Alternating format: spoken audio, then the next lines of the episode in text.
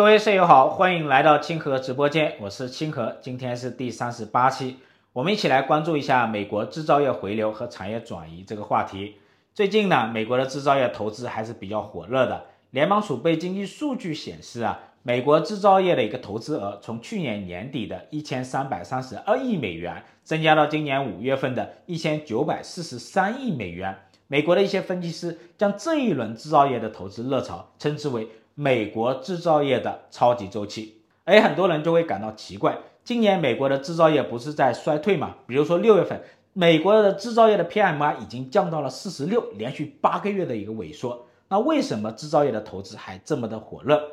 我们需要看它的细的数据啊。就美国这一轮的制造业的投资，其实主要就集中在芯片、电子和计算机这些产业。你看五月份啊。百分之六十的制造业的投资都集中在美国西南部的电子和计算机产业。那为什么电子和计算机产业的投资这么火热呢？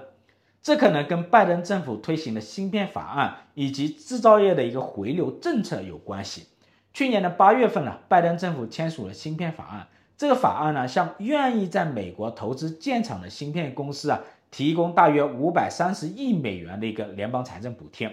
美国半导体工业协会有一个数据统计啊，大概从二零二零年的五月份到二零二三年的四月份呢，超过五十个半导体项目在美国开工，总投资呢达到两千一百亿美元。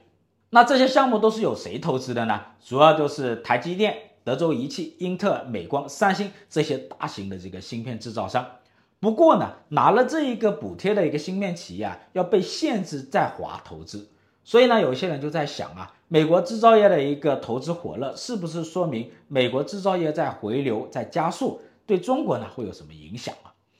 科尔尼公司呢，它有一个指数，就是美国制造业回流指数，它跟踪了美国的制造业从十四个亚洲国家回流到美国本土的一个趋势。这个报告呢推出其实有十年左右的一个历史了，但是去年呢，这个指数啊就从负转正了，达到了三十九。这似乎预示着啊，这个美国制造业的一个回流趋势啊，它在加速。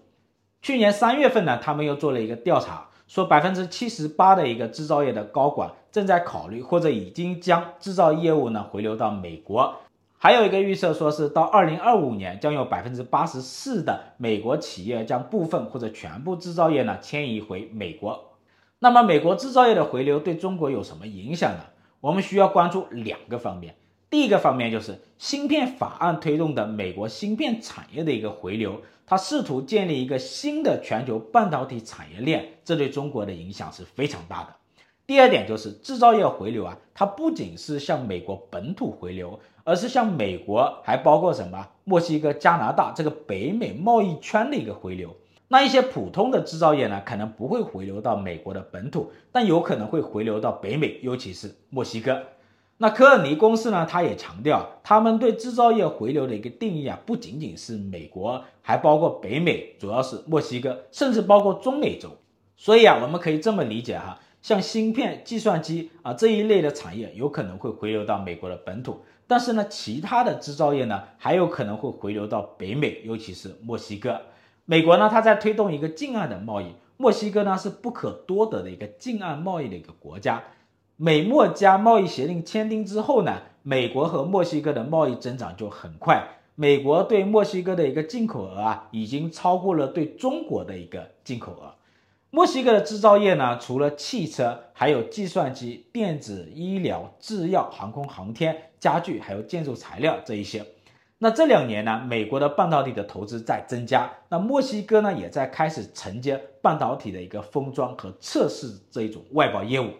那科尔尼公司的调查还显示啊，百分之七十左右的 CEO 啊，他已经在计划或者正在考虑，那希望将一些制造业业务呢迁移到跟自己国家更近的墨西哥。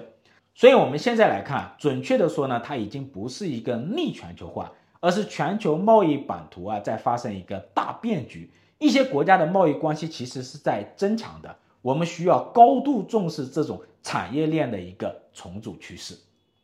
好的，本期清河直播间就到此结束。喜欢我视频的舍友呢，可以发给你们的朋友。我们下期再见。